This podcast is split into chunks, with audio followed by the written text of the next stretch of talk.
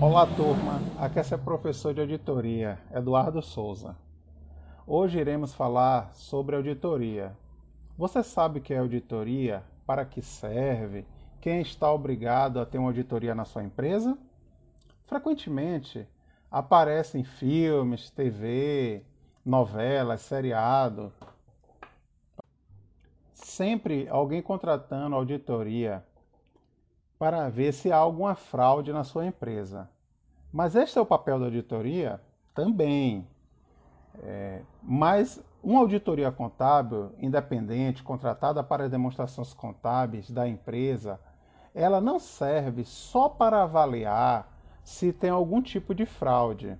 A auditoria serve também para avaliar os controles da empresa, conferir os padrões metodológicos, se a empresa segue as normas contábeis e dá uma certa segurança aos usuários das informações contábeis. Bom, mas quem é esse usuário da informação contábil? Sou eu, é você ou qualquer pessoa que tenha interesse naquela empresa. Por exemplo, imaginemos que vamos comprar uma ação de uma empresa. Se a gente tem interesse nessa empresa, nós somos esse usuário. Bom, mas quem me garante que esse número que a empresa demonstra da ação está correto? Então, quem faz essa avaliação, análise dessas demonstrações para dar uma certa segurança dessa informação é a auditoria.